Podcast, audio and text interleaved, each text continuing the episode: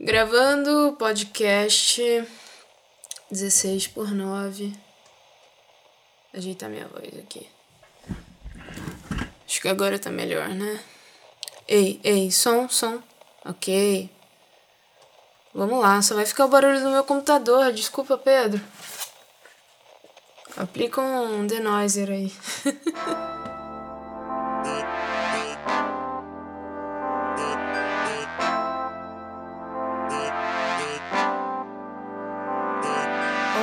aqui é a Natasha, você está ouvindo 16 por 9. Estamos aqui com o Pedro. Olá.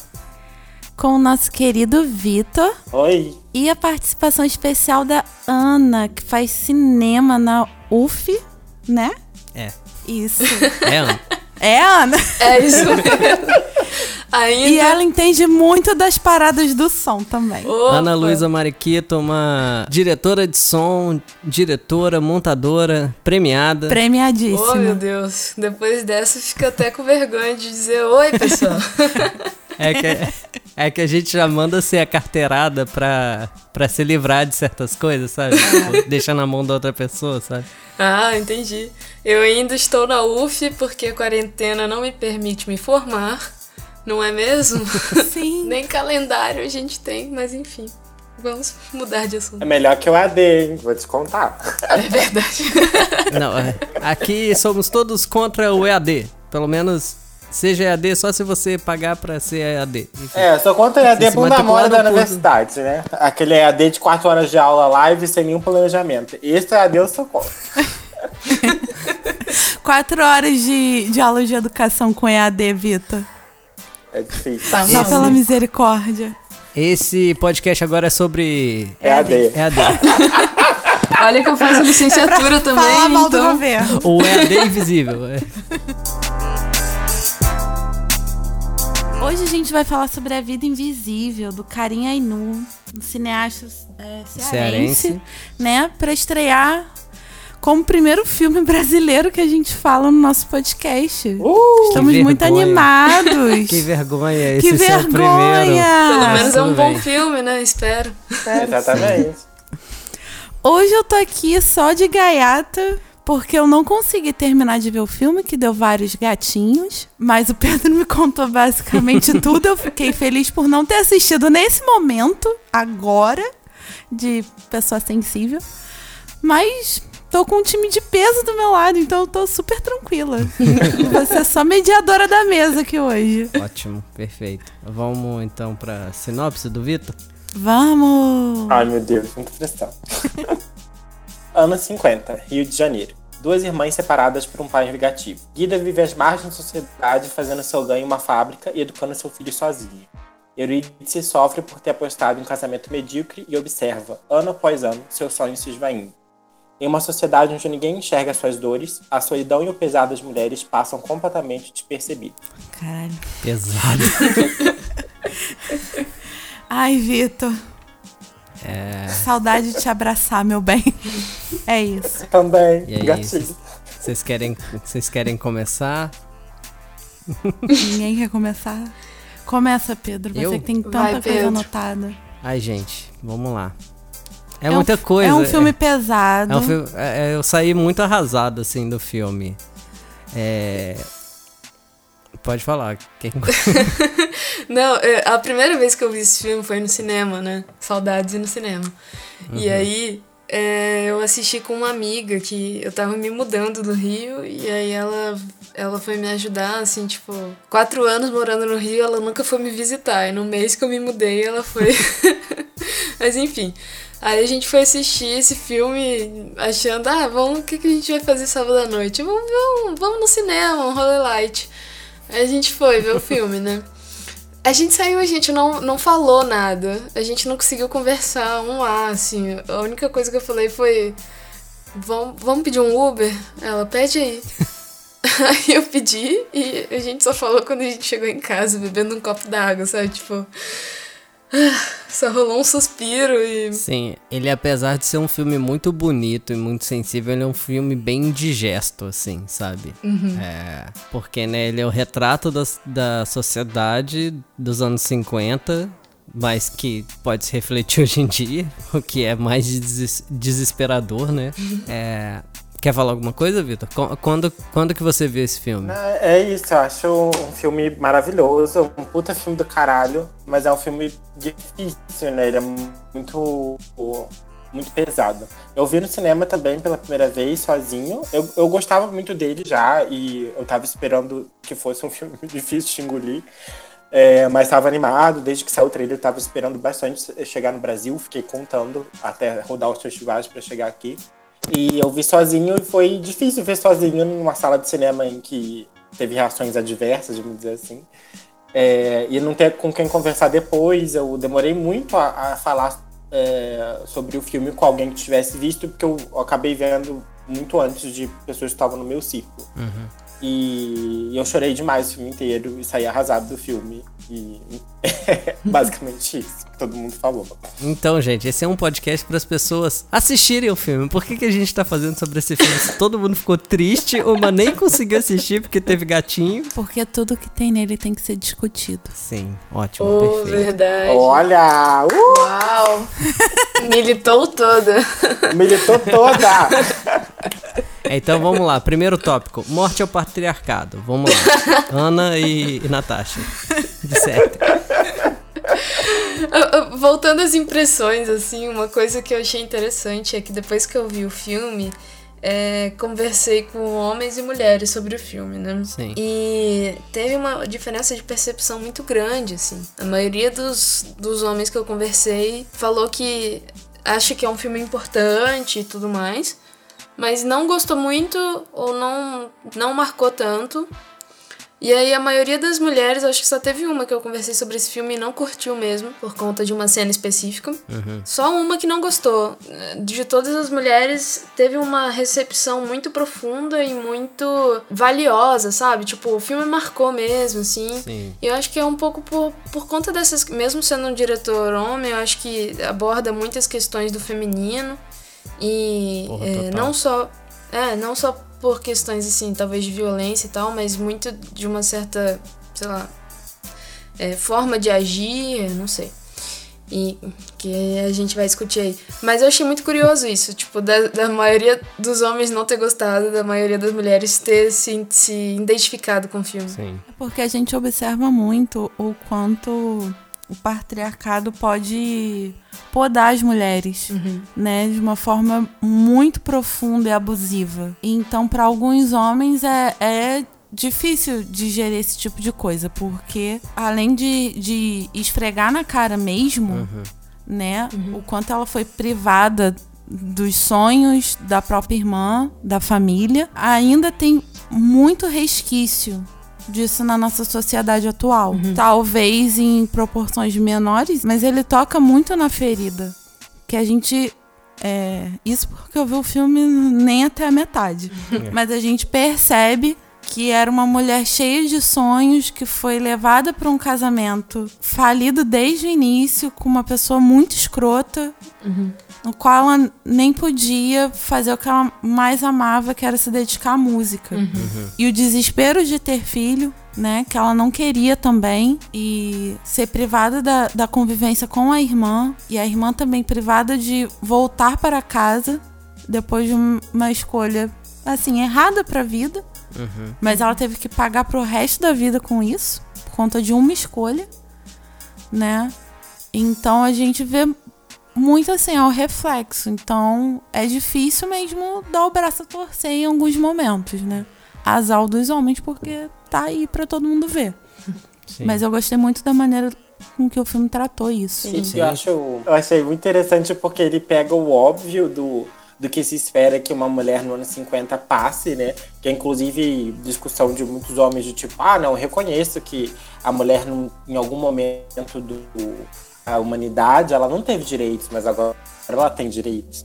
E uh, são coisas, ele consegue retratar coisas todo mundo consegue reconhecer que as mulheres passaram, de que há exageros. Mas ele pega isso e ele trabalha de uma forma muito singular, tentando explorar outra camada do que, que é isso tudo que todo mundo considera opressão, majoritariamente, né?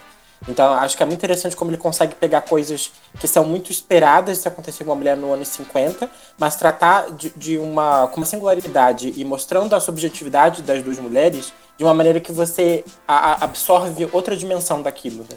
Muito interessante como ele conseguiu explorar isso é, e trabalhar ao longo do, do filme inteiro essa, esses momentos da vida das duas. Sim, é, eu achei que o filme ele tocou assim em diversos pontos da feminilidade, né? E, e isso por várias perspectivas diferentes, igual a Ana falou, mesmo sendo um homem dirigindo, o que é até impressionante de certa forma, porque assim, enfim, tratar desse assunto não é fácil, ainda mais quando você não tem um lugar de fala para tal. Só que também é um filme baseado num livro, né? Sim. E, então, assim, o que ajudou, né? Vamos dizer assim. Eu vi que, assim, além das relações da família, né? Da família tradicional portuguesa, brasileira portuguesa, né? É, eu consegui perceber muito também da relação de classe, sabe? Da, é, da disparidade de classes, assim, das duas, sabe? É, a irmã que, que voltou com um filho bastardo de um, de um homem que não existe mais, é, renegada, foi morar na, na Zona Norte, e a outra que se casou com um cara de posses, não sei o que, morando na Zona Sul, tendo uma vida perfeita, sendo que as duas passam pelas mesmas angústias, né, o mesmo sofrimento, criando seus filhos. É, enfim, é, ambas chegam a usar o sexo é, assim, de uma maneira de comprar, entre aspas, alguma coisa, sabe? Tipo, por força da, da, da situação, né? A, a Guida, ela. Enfim, eu tô bem no meio da história, mas ela usa do corpo dela para conseguir as ampolas lá de morfina, né? E a Eurídice tenta usar do corpo dela, do sexo, em um momento quando ela tá discutindo com o marido, sabe? Quando ele descobre que ela é. Que ela fez a questão do piano e tal, e assim. E ambas de maneira muito danosa para elas mesmas, assim. Você vê que elas são fruto de um sistema que faz com que isso seja normal, sabe? É o sexo como negociação. né? Exatamente, assim. E, enfim, isso é só um, um, um dos, dos pontos que eu, que eu percebi de, de similaridade, sabe? Entre as duas, mesmo vivendo separadas em universos completamente diferentes, assim. Tem uma cena que pra mim isso fica muito marcado, assim, que, que elas quase se encontram, né? E. Putz, no meu caderninho tá aqui, cena do restaurante, e uma exclamação.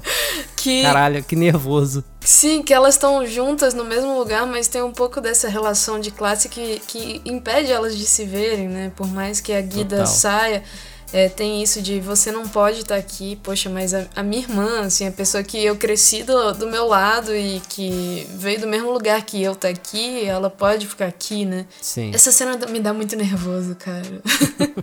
eu fico pensando se encontrem, meu Deus. É que a cena que é o almoço de Natal, não é? Que, que as crianças se encontram, mas as mães não se encontram e você. Aí fica uma música meio, meio tensa aí. Aí de repente você vê que o pai tá lá, aí a Guida vê o pai.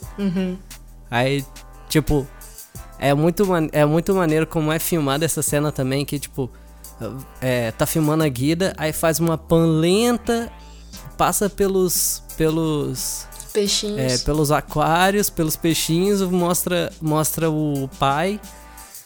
Aí, tipo, fica carregadão, é, tipo, um, te- um tempo nele.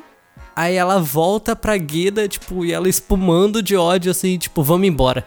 Pelo amor de Deus. assim, E- eu achei muito agoniante assim, essa cena. Muito bem dirigida, inclusive. Sim, você fica aguardando pro. No momento que você percebe que as duas estão no mesmo lugar, você fica aguardando elas se verem, assim. E quando. Pra mim, quando você percebe que a Guida viu o pai e não viu a Eurídice, e vem aquele garçom e puxa ela pra fora, eu já tava quase tipo. menina, fica aí, pelo amor de Deus. Deixa, deixa a gente ver, deixa a gente ver esse encontro. Nem né? que seja um pouquinho, né? Deixa ela saber que elas estão na mesma cidade, né? Sim. E de certa forma é, é tudo que não pode acontecer, né? Porque as duas elas têm essa conexão que é a única coisa que faz elas desafiarem qualquer limitação e desafio, né? É, Desafiar o desafio é ótimo. Mas é, a outra desafia o marido, pede o detetive particular, ela tem conexão com o piano, que também lembra a irmã. Elas estão sempre nessa conexão que, que é representada pelo brinco e, e por outras coisas, sempre voltam na narrativa, né? É, como algo que é mais forte do que, que elas estão vivendo. E, e numa mistura com o desejo e o sonho, porque representa essa ideia de que a irmã está na Europa, ela conseguiu escapar, e a outra também pensa que ela não está no Brasil, que está na Grécia e está vivendo um grande amor que ela não conseguiu viver. Então tem essa conexão absurda que, se elas rompem, elas conseguem estar juntas, o patriarcado perde. Como perdeu no dia que ela fugiu, né? Porque ela Sim. conseguiu enganar o pai. Mas é, é justamente a tragédia, elas não conseguiriam ter esse poder uma da outra, né? As mulheres não conseguem se apoiar e nutrir amor uma- umas pelas outras porque isso não é permitido. Essa união masculina, né, que, que é, uma, assim, é um, um eufemismo para o matriarca, pro patriarcado, né? Ou o ato falho. É, eles estão representando ali essa conexão forte que impede que elas tenham essa liberdade, essa autonomia e consigam fazer esse desejo fluir.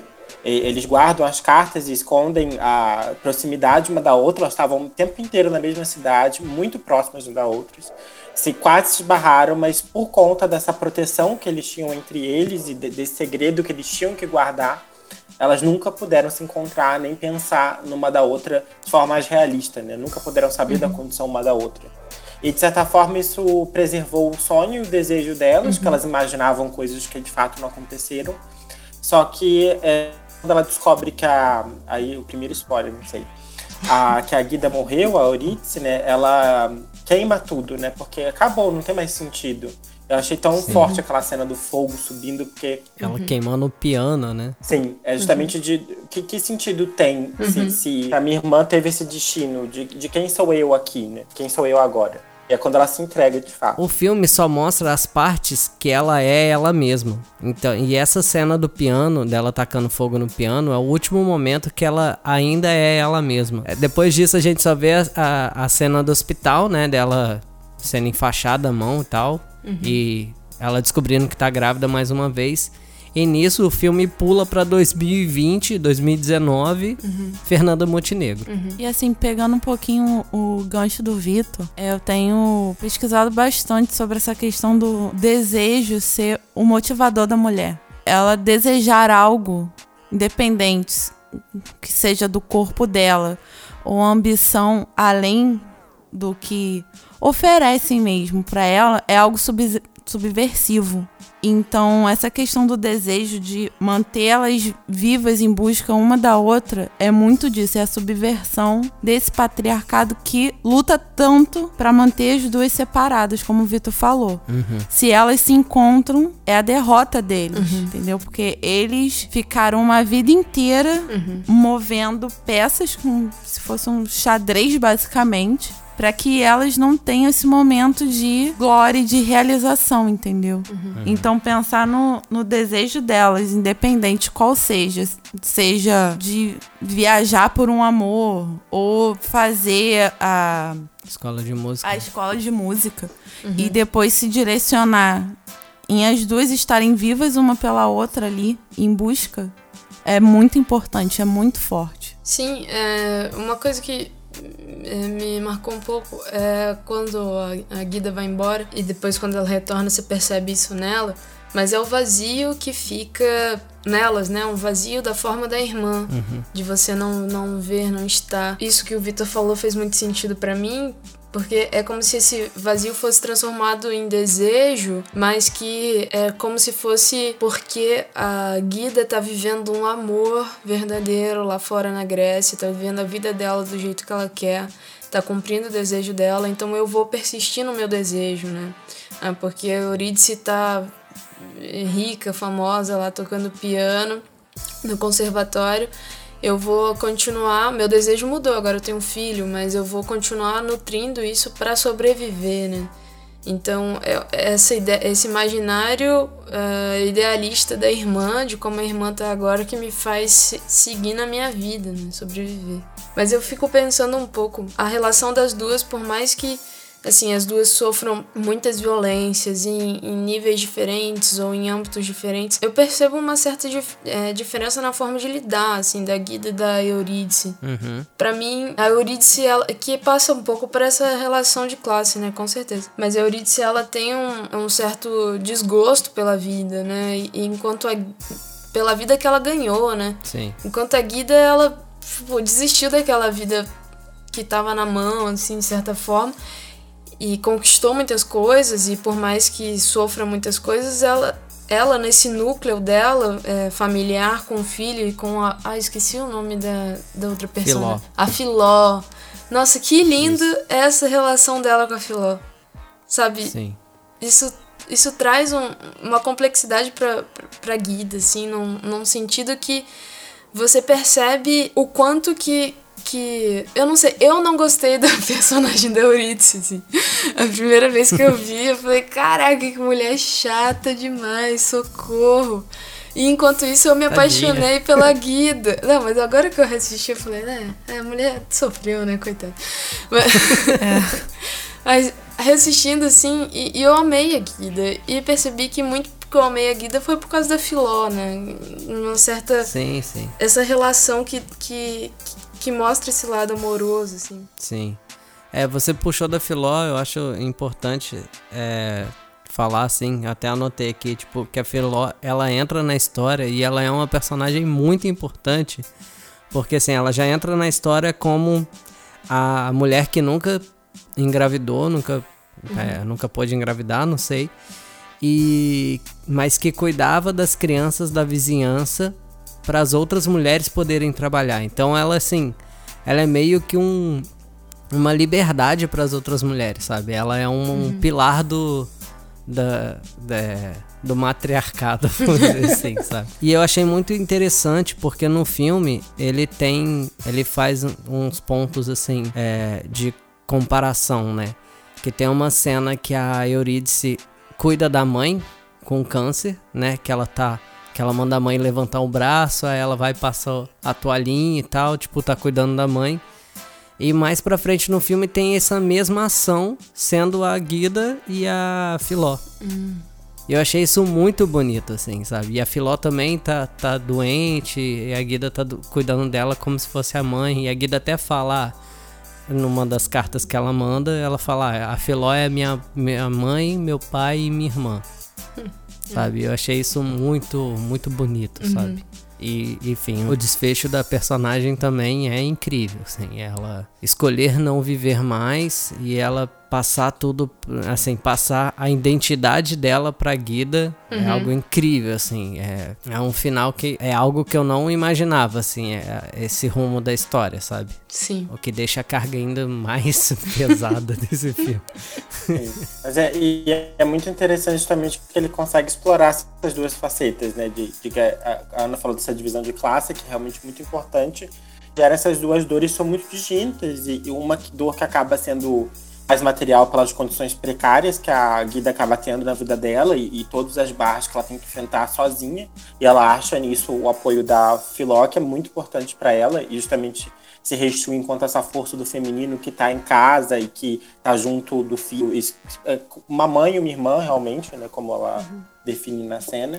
É, e a outra tem outro tipo de solidão. Ela está rodeada de todo mundo que deveria estar na vida da Guida também, só que é uma é uma não solidão que tem uma solidão muito forte dentro. Essa presença que está com ela, que evita dela estar tá sozinha, causa outros transtornos. Tanto que ela, ela fala de uma invisibilidade que, que é completamente distinta da invisibilidade que a Guida talvez tenha, né? uhum. né? A Guida tem uma visibilidade muito mais social e do fato uhum. dela estar tá à margem. Enquanto a Eurídice tem, claro, essa invisibilidade da mulher, mas é uma visibilidade de não conseguir ser vista enquanto um sujeito que deseja, que uhum. tem sonho. Aquela cena que ela volta do, do da prova, né? Ela não, não consegue ter o apoio de ninguém, porque Sim. aquele sonho só é visto pela filha, aliás, né? A filha celebra uhum. o fato dela ter passado na prova, mas de resto é, é, ela não, não tem essa, essa importância, esse espaço esse direito, né? É. E eu acho interessante esse paralelo de classe, como ele consegue construir ali dores e solidões que têm facetas muito distintas, mas que se complementam muito na, na narrativa. Sim. É, é interessante que a, a filha dela até fala, sei lá, a criança deve ter, sei lá, 4 anos de idade, fala, é seu sonho, né, mamãe? Enquanto Sim, os dois adultos bem. estão cagando. Nossa, dá uma raiva que ele começa a arrumar a casa. Ai, que vontade Nossa, de matar homem. Sim. Que ódio Mate um homem.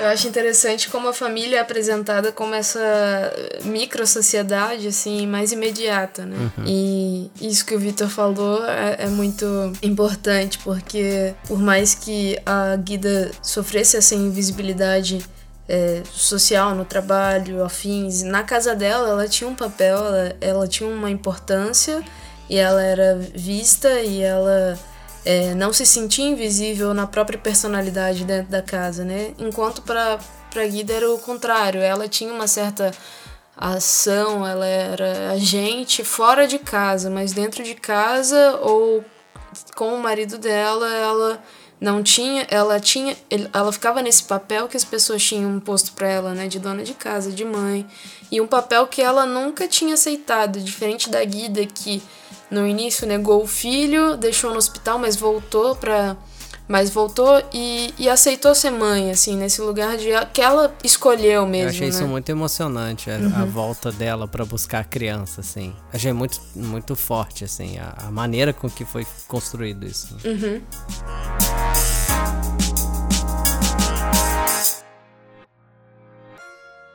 Eu anotei algumas coisas aqui é, pra falar que a gente meio que acho que já permeou, mas não de fato, assim. O Vitor falou da reação das pessoas no cinema, é, da cena do estupro, né? Você tava falando. É, que é, que é o estupro na lua de mel, assim.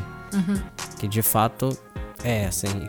Qual foi a reação, Vitor, que você tava comentando antes com a gente? Então, o que eu achei muito interessante é que pegaram o do Vivier pra fazer o marido, né? E eu acho muito bom, é, realmente, porque não é um homem bruto e rude que você esperaria que tivesse nesse tipo de papel e que performaria essas ações que, enfim, você entende pro marido durante 50 babaca pra caralho. Mas, ao mesmo tempo, é, ele tem essa ambiguidade, né? De ser um, um bananão e de ser bobo, só que ele é um puta babaca e você consegue reconhecer isso claramente ao longo do filme. Sim. E acho que essa cena, ela mexe com isso porque ela vai acontecendo de maneira muito atrapalhada e eles estão rindo por conta da, do loló e tal.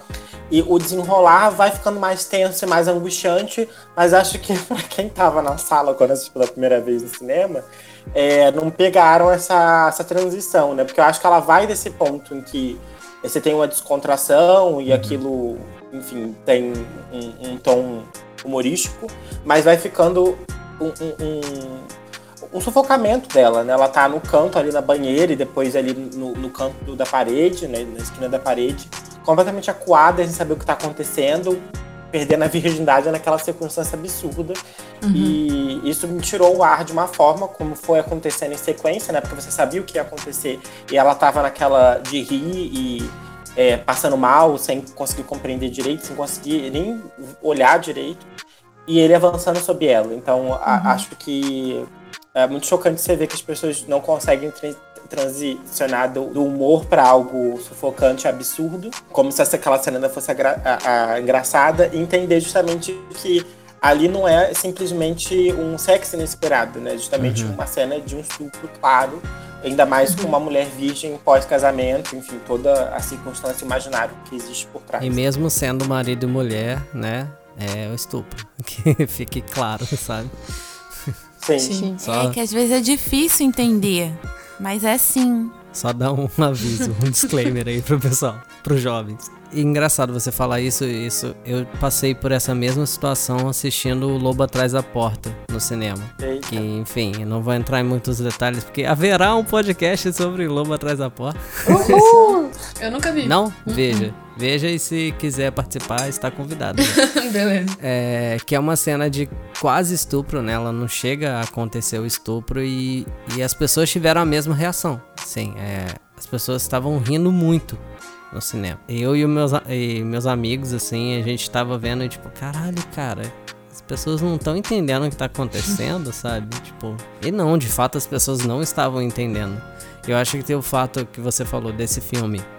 Agora voltando, da Vida Invisível ser o Gregório do Viver, as pessoas já imprimem uma, uma coisa pro personagem, né? Que é tipo, ah, que ele vai ser um, perso um personagem engraçadão, é, esquerdomacho, que fuma maconha e tal. e, tipo, quando você vê o filme, você vê que Ops, ele não é, é nada disso. engraçado que quando ele apareceu, eu falei, ah, eu não consigo levar ele a sério. Hum. Cinco minutos depois, eu tava desistindo do filme porque eu não aguentava olhar pra cara dele.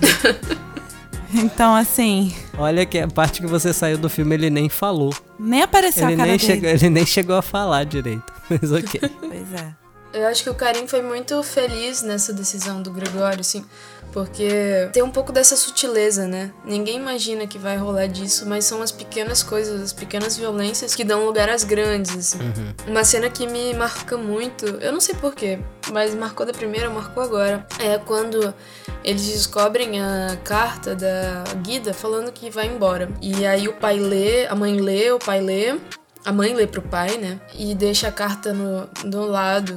E o pai vira de costas, e aí a Eurídice quietinha, quietinha, vai até a carta, assim, estende a mão até a carta, baixa bem, bem discreta. Uhum. E, ela- e o pai tá de costas, assim. E ele vira e fala: Deixa isso aí, eu, tipo, não mexe nisso, deixa isso quieto. E ela deixa, assim, tipo, é, é meio que o direito dela de, de entrar em contato com a irmã é privado, sabe? Sim. De estender a mão pra irmã é privado. Direito de cuidar de alguém que se ama é privado. E Isso dentre as várias coisas. Quando a Guida volta grávida e o pai vê. E aí aquela sequência com a mão com cheiro de peixe na cara dela. Sim. Isso me revolta um tanto, essa cena, assim.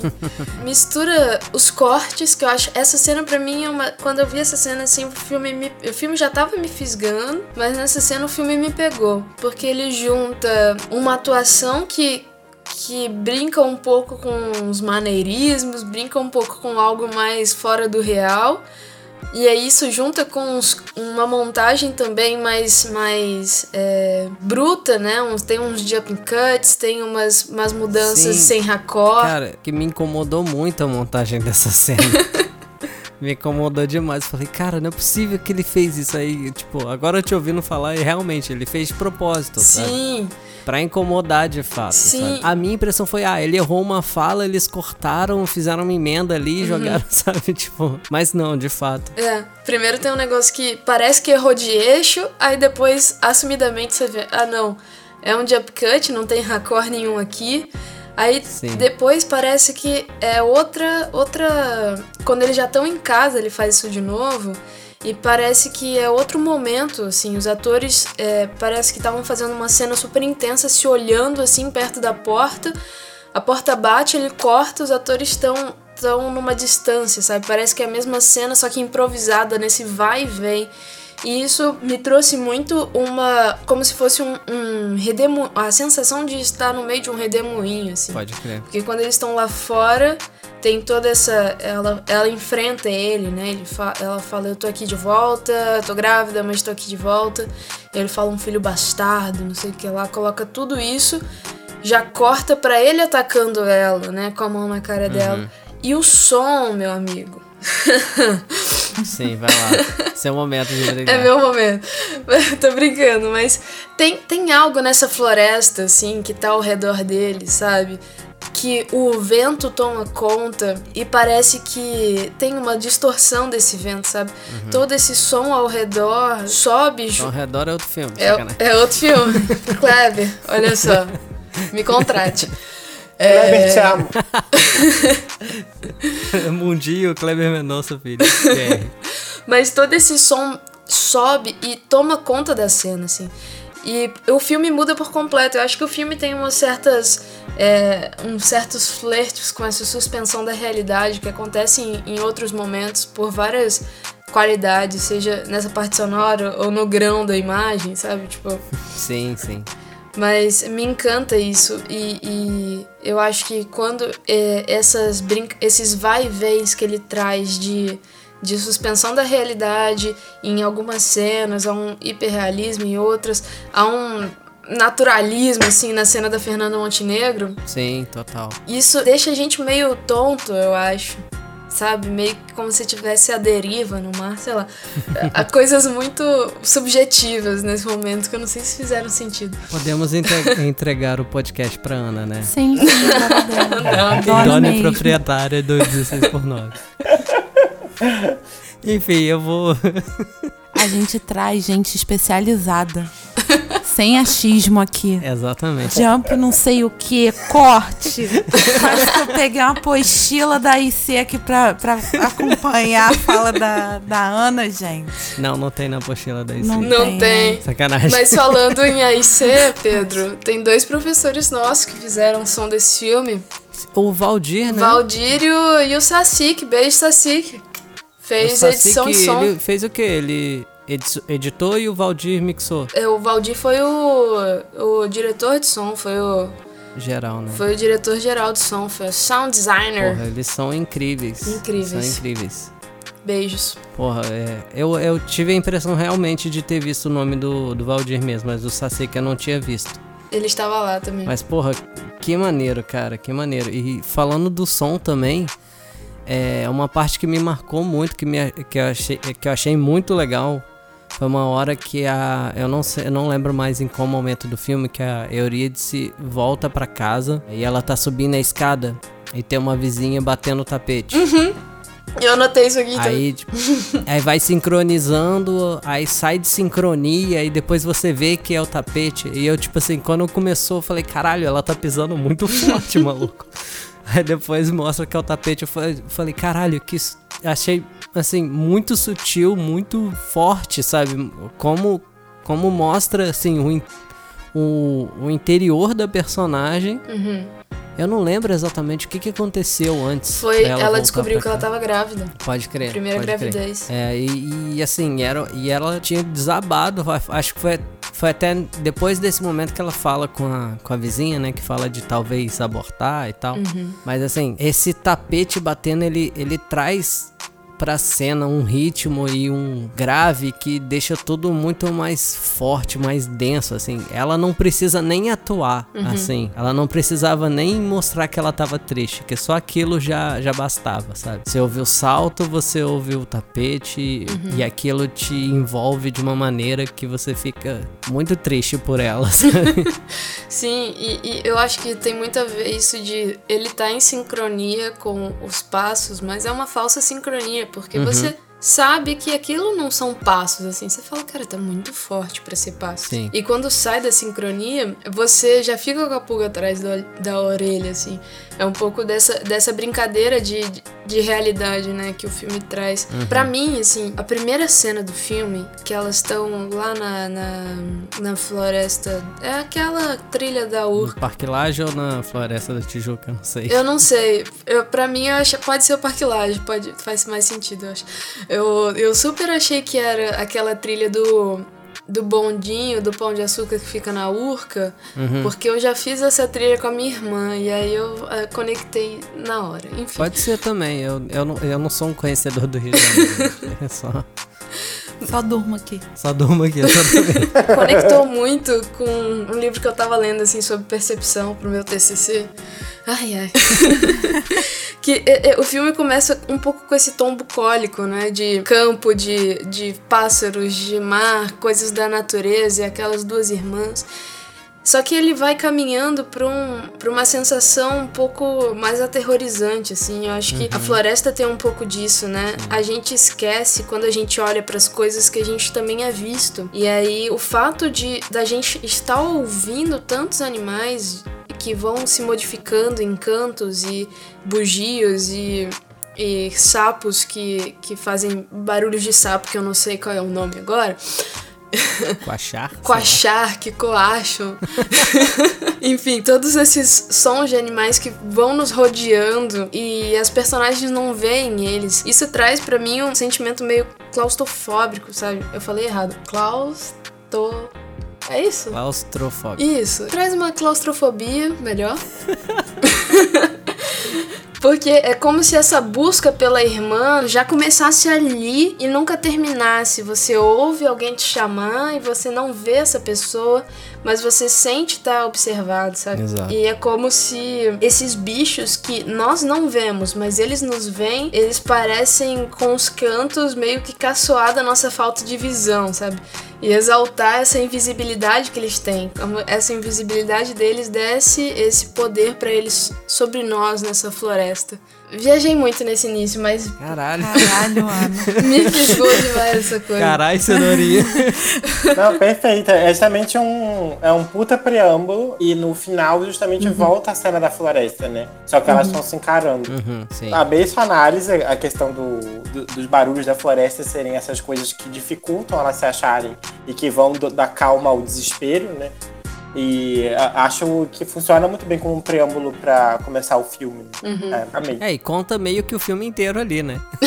Pode ser um curta Sim. que funciona. O Caio Reinu, na verdade, tinha feito esse curta na universidade, e aí quando ele teve poder e fama, Curta de formação dele da IC. Acabou minhas duas considerações sobre o som. Eu ia fazer essa, eu ia fazer essa piada, mas Do não, tenho IC. poder de fala, não. Não, mas pode sim. Pelo menos ele não filmou um pôr do sol, né? Ai, nem começa. Ai, Chega, Deus, chega, chega, chega.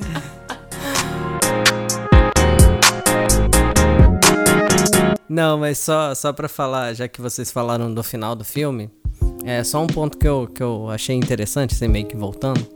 Eu achei muito bonito que ela pega as cartas, aí ela vê o, o endereço das cartas e vai atrás. E ela chega lá e é uma escola.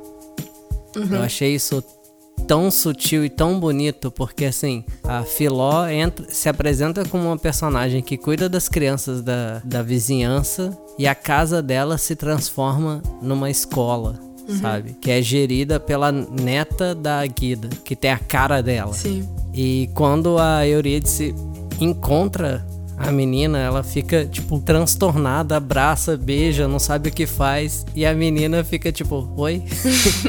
Quem é você mesmo? Mas eu achei isso muito bonito, sabe? Julia Stocker, sua maravilhosa. O que, que vocês acharam de ser a mesma personagem? Eu tenho um pouco dúvida sobre isso. A mesma atriz? É a mesma atriz, falei errado. O mesmo nome, né, que você falou. Ela tinha o mesmo nome, inclusive. Ah, eu achei. Assim, eu achei que, que era, o, era o gancho, assim.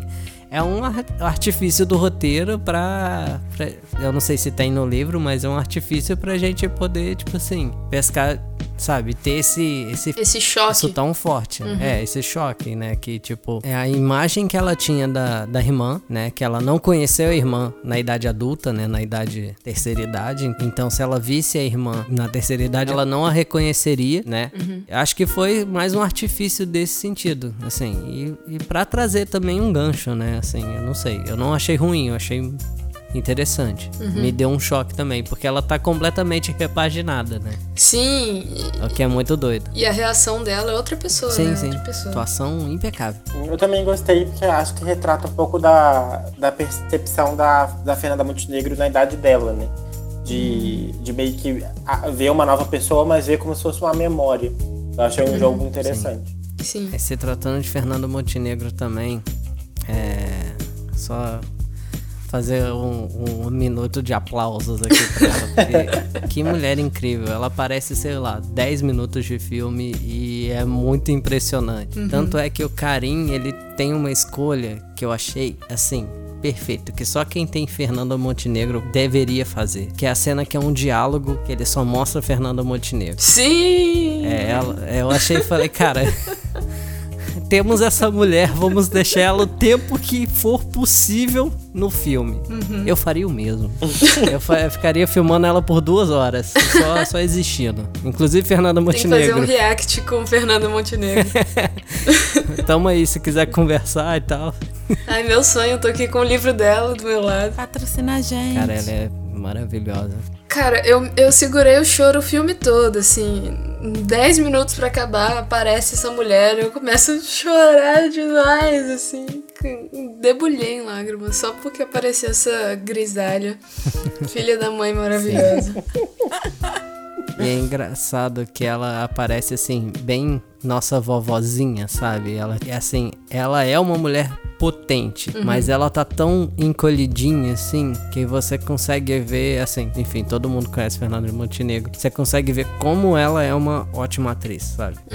Que você pensa em outros personagens dela, ela é sempre muito imponente, sabe? É, ela tá completamente esvaziada de vida e de ânimo e, e ela transpassa muito bem de como ali é o final da vida dela mesmo e de que ela perdeu toda aquela é, aquele olhar, aquele brilho e tudo. Esvaziada é muita E palavra É fantástico como ela demonstra isso. Isso muda um pouco, né? Porque ela consegue encontrar, ela tem aquele amor quando ela abraça a menina. E eu achei muito foda ser a mesma atriz, porque recupera um pouco desse, desse amor que as duas tinham, que a gente conhecia no começo do filme, uma, a juventude reencontrada de, de alguma maneira, porque elas se buscam meio que. Elas estão buscando também a própria infância e alguma coisa ali no início da vida. E eu acho fantástico quando ela aparece a gente consegue ter essa transição, mas é muito chocante de como ela tá triste. Ela consegue passar essa solidão e é, esse esvaziamento da mulher de uma maneira muito, muito potente. Sim. E o que que é aquela cadeira fazia ao lado dela? Com a carta falando, eu sei que a gente vai viver pra sempre, que a gente vai viver juntas. É, como é que é? Que no final é, eu sei que a gente vai quando a gente se encontrar, a gente vai viver, viver juntas pra sempre. E ela, tipo, sentada com a cadeira vazia ao lado. Uma vida inteira juntos. Eu fiquei, foi, aí eu fui, eu saí, eu falei, meu, meu Deus do céu, Natasha, me abraça, meu bem, por favor. Caralho, cara, que filme triste, maluco. É triste. Mas que filme demais. maravilhoso. Ai, meu Deus. Enfim, é isso? Estamos bem? Temos algum mais pontos pra falar? Ou vocês têm mais alguma coisa pra dizer? Não, só foda pra caralho. Assistam. Eu amei. Façam filmes com a Fernanda Montenegro Sim. enquanto ela ainda está aí. Ai, que tristeza. Não morra. E me contratem, contratem a Ana também. Por favor. Imagina pôr uma lapela nessa mulher, meu Deus. Eu fico três horas segurando o boom pra ela. Sonho da Ana. Você ia ficar toda se tremendo lá. Ô, senhora. Poxa, Firmeza nessa mão, menina. Ai, que sonho. ai, incrível. Vou, vou escrever um roteiro. Mentira. Eu, que faço filme de velho. Fernando Montenegro faz filme comigo. Todos os filmes que eu já fiz foram filme de velho. Pô, Fernando Montenegro, me dá essa aí. Vocês têm que fazer a vida visível, ó, número 2. Então é isso, gente. Quer finalizar, meu amor? Patriarcado é uma merda e a família nuclear deve ser repensada. Só isso que eu tenho a dizer. Morte ao pênis. E com essa mensagem de paz, harmonia e esperança, a gente fecha esse episódio do 16 por 9.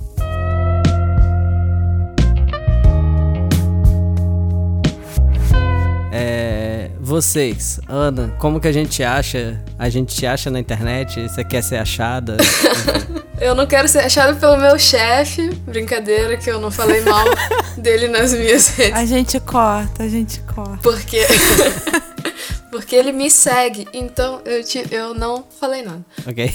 O meu Twitter é arroba. Eu não lembro, então eu vou ver aqui. Vamos ver. Meu Twitter é arroba Mariquitoana. Mariquito com Q. O I T O Ana e meu Instagram mesmo. Então sigam lá, eu não falo nada com nada no Twitter e no Instagram tem umas fotos bonitas. Lindas fotos. Obrigada. Sim, sim. Deem biscoito. Bem biscoito, porque se não ganhar like, serve a vida, né? É verdade. Vitor, aonde a gente te dá de biscoito? Ou você não quer biscoito? Você Eu quero nunca quer biscoito. Eu quero biscoito no meu Instagram. Pode me curtir. É V-S-C-H-L-U-D-E. E é isso. Curtam todos os meus Link no post. Mas eu não faço nada que preste Gente. por lá, só fico bonito. Isso que importa. Mas é isso que importa. A vida é um rostinho bonito. Gente, muito obrigada pelo podcast de hoje. Siga a gente no 16 por 9 arro- arroba 16 por 9 podcast. É isso, a gente Uh! tá atualizando as coisas agora. Uhul! É. No momento que a gente tá gravando, não, mas. mas quando Talvez. for pro ar, vai estar atualizado. É o estagiário, vulgo Pedro. Cobrem vai o Pedro. atualizar tudo. Que? Não, não. Obrigada pelo convite. Amei estar aqui. Sempre tive um sonho de participar de um podcast. Felizmente a vida de UF e AIC nunca me deixou. E agora o TCC me percorre.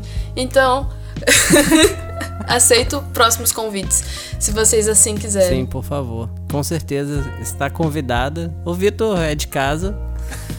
Tá convidado também, sempre, Vitor. Fiquei o uso cativo do 16 por 9. Sim. Virou personagem regular agora. Entrei pra segunda temporada.